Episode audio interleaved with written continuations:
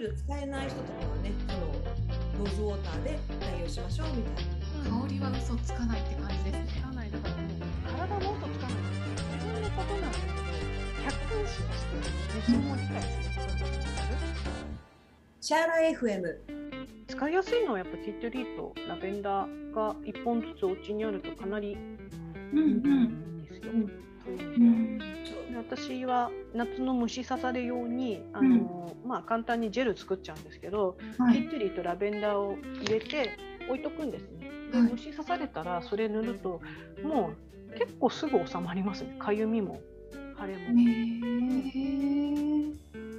日焼けの時も同じの塗ります。あそれもえ原液を混ぜてそれを塗るってことですか？ね、私の時は、まあ、オイルに混ぜる時もあるし、あのジェルも売ってるんですよ。中性ジェルの機材みたいなそれですごい簡単でできるのでそのジェルにもう入れちゃう。一滴二滴、えー。っていう感じで使ったりとかして。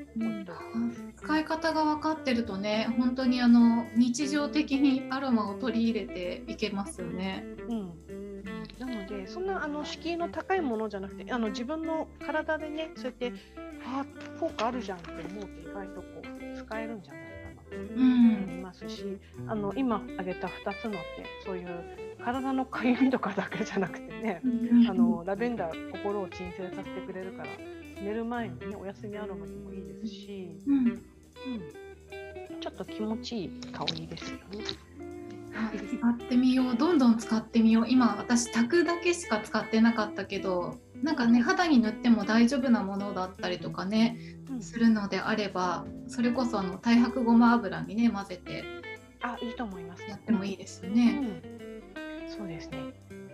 いいと思いますすぐ使えないんですよね経費吸収がダメなやつもありますよねありますね。あの刺激の強いものもありますね。うんなのでちょっとそういうのって意外と通向けなんですよ。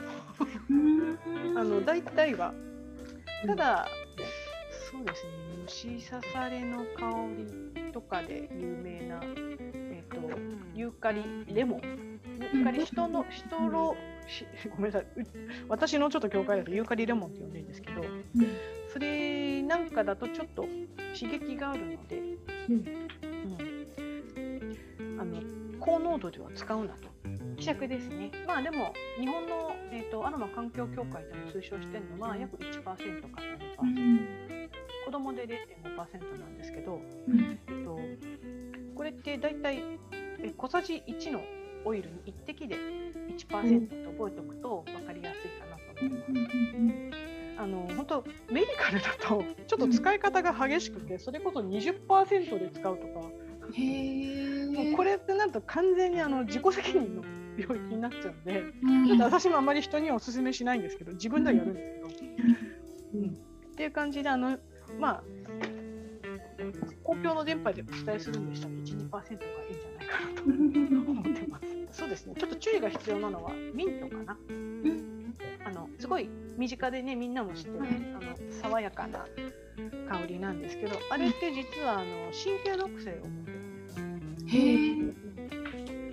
なのでちょっとそういう成分が若干多めなので、しあのペパーミントと呼ばれるやつなんですけど、はいこれはあのお子さんとかお年寄りとか、うん。あとまあ神経性の疾患を持っている方うん。っていうのはちょっと避けた方が呼ばれてます。うん。私ねミントはねあのゴキブリ対策でキッチンの排水口にポタポタってたすごいそれは聞きそうですね。あとゴキブリベチバーもいいらしいですよ。あそうなんですか、うん。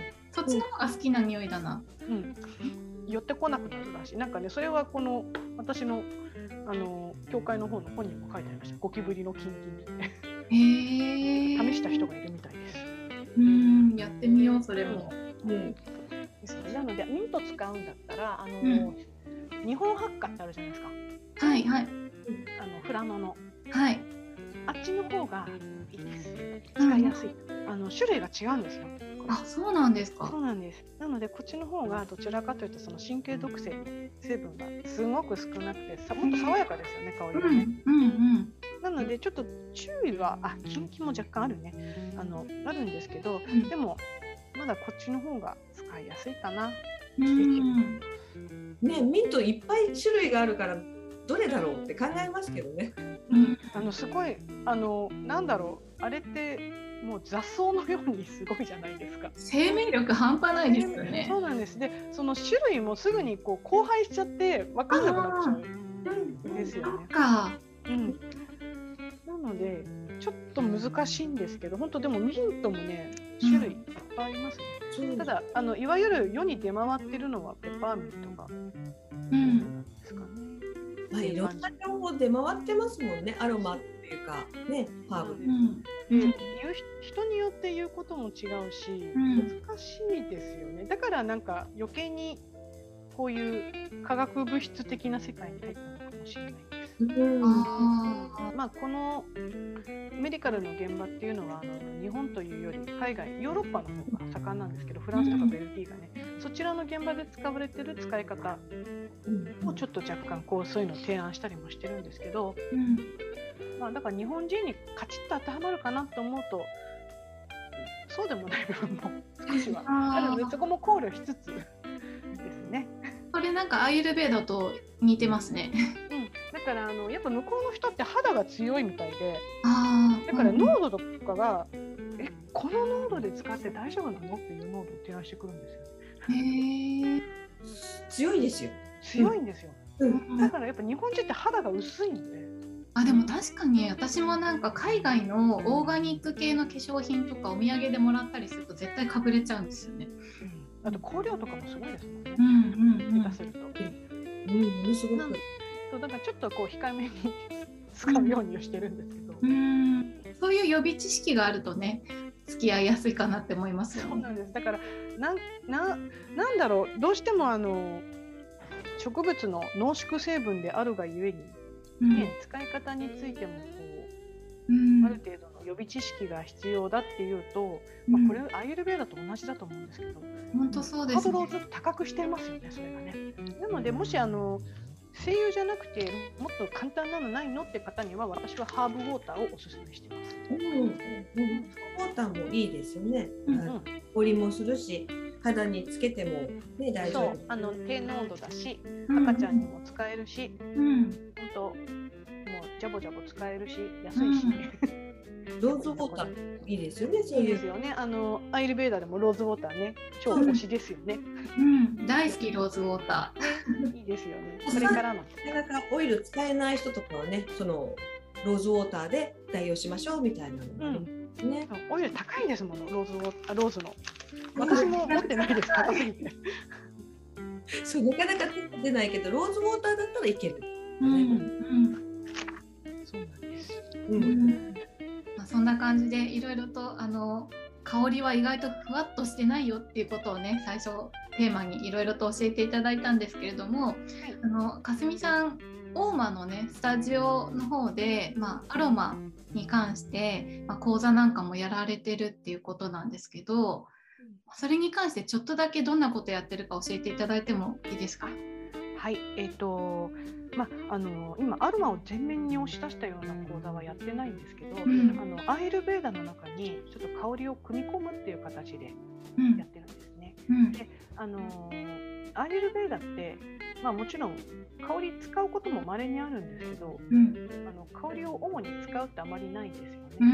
ん。香りの作用五感をすごく大事にするけれどもうん。意外とこの食べ物までは来るけど香りまではなかなか到達しない。そうですよね。うところがあってうん。ただやっぱりその五大元素とかその五感っていうものを考えた時にうん。意外とこの嗅覚ってすごく大切うん。なんですよ。うん、なのであのもう本当にちょっと話は飛んじゃうんですけど、ん。宝石ってこの五大元素全部ないとできないって知ってますか？え？そう地球ってそうやってできてるんですよ。はい。です。あのちょっとこれってお私も面白い話だなと思って書き留めてるんですけれども、はい。あのまず宝石に作るに必要不可欠なものですね、まず十分成長できる時間や空間。おうんこれが空ですよね。はい。ね。はい、で次に結晶になる成長過程で必要なものっていうのがうんまず、えー、とガスが必要ですね。風ですこれお熱水も必要なんですはい。火と水ですこれうん。そしてマグマの溶液これ物質っていうのはおもあの地の要素ってうん。そうですね地の要素です。でこれがあの環境変化による変性作用っていうのを働いてこれ変換エネルギー火のエネルギーです。うん。があとこれによって、まあ、もう一つの表層水って普通のお水が作用するこたりすることによってできるんです。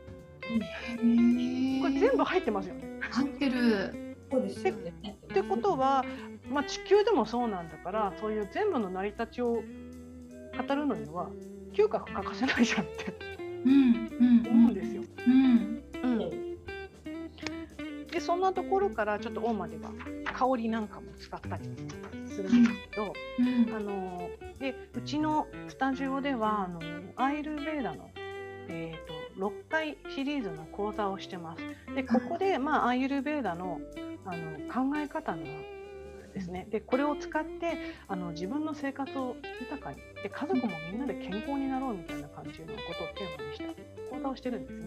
うん。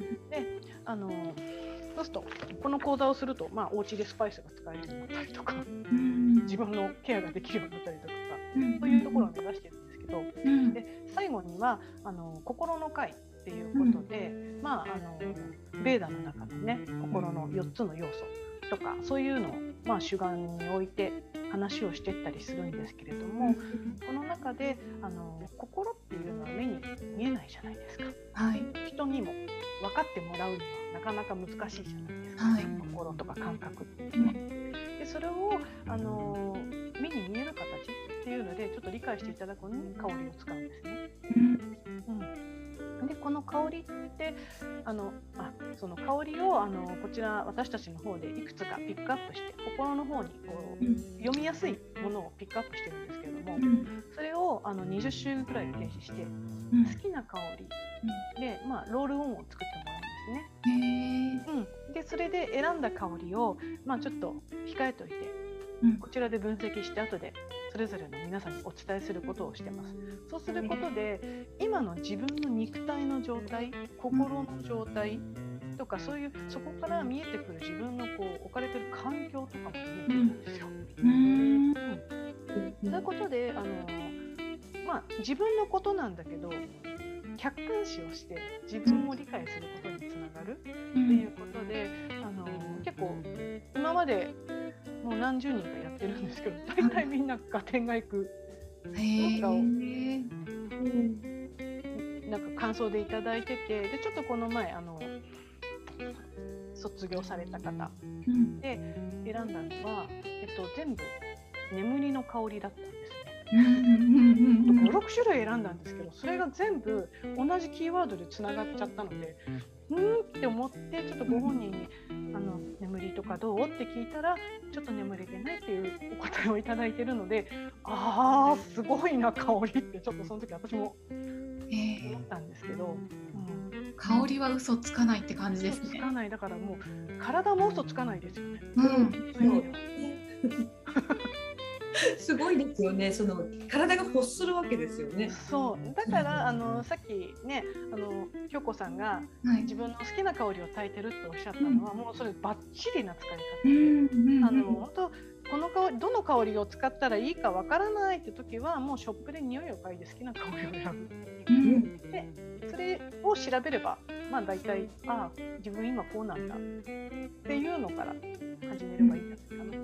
うん。まあそんなね講座をじゃあ大間さんに行けば受けられるっていうことですね。そうですねあの年に2回あの1ヶ月に1回ずつで、まあ、6ヶ月かけて学ぶんですけど、あはのディスカッション方式でやっていて、あの結構その間にみんな仲良くなるんですね。い。うんうんでそれでいろんなことをこう語り尽くしたところに心の会なので、まあ、すごい盛り上がりますね最後の会。へえ。あの一応オンラインにも対応してますので、うん今も山口県の方たちがされてあます。ーすごいオンラインでもやってくださるんですね。はい。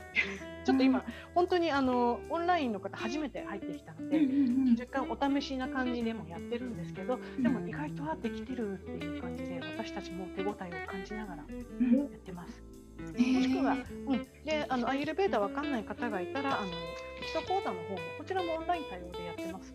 ので、あのうちはあの主催の清水明子が、はい、えーと、ヨガのインストラクターということで、うん、あのヨガの方の着眼からもあの、うん、彼女アイルベーダももちろんアイルベーダの講師でもありますので、うん、あのいろんな角度から本当あのアイルベーダってインドのものなんですけど、でもすごくこのアイエルベーダの許容性私のあるままで包括してしまったっていう考えるとものすごく日本人の生活にもこう即したもの、うん、日本人の生活に変換して提案もできるものなんですね。うん、なのであのもちろんインドのハーブも紹介してるんですけど、はい、もちろん使えなくちゃ意味がないので、うん、日本の生活に即したような提案をしながら、お話をするように心がけてます。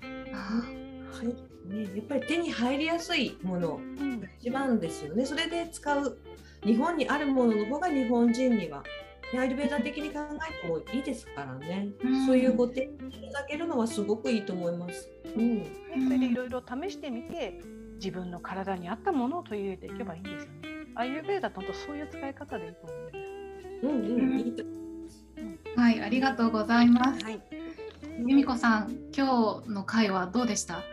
今日ですね本当に深い話ずっと私ね喋りたいななんて思いながらずっとヤプリの本ばっかり見ていてなんか今日静かだった由美子さん京子さんにお任せしてずっとヤプリの本見てました。あ本当だこれはピッタに大丈夫とかカパにいいな、うん、なるほどそうか京子さんはそうなんだなとか。後で教えてくださいそれ。こんなようななんだろう分析をしつつ、はい、っていう客観的ななんだろうあのラジオであったとしても、うん、そういう参加の仕方もありなのかなとか。お二人の話ね。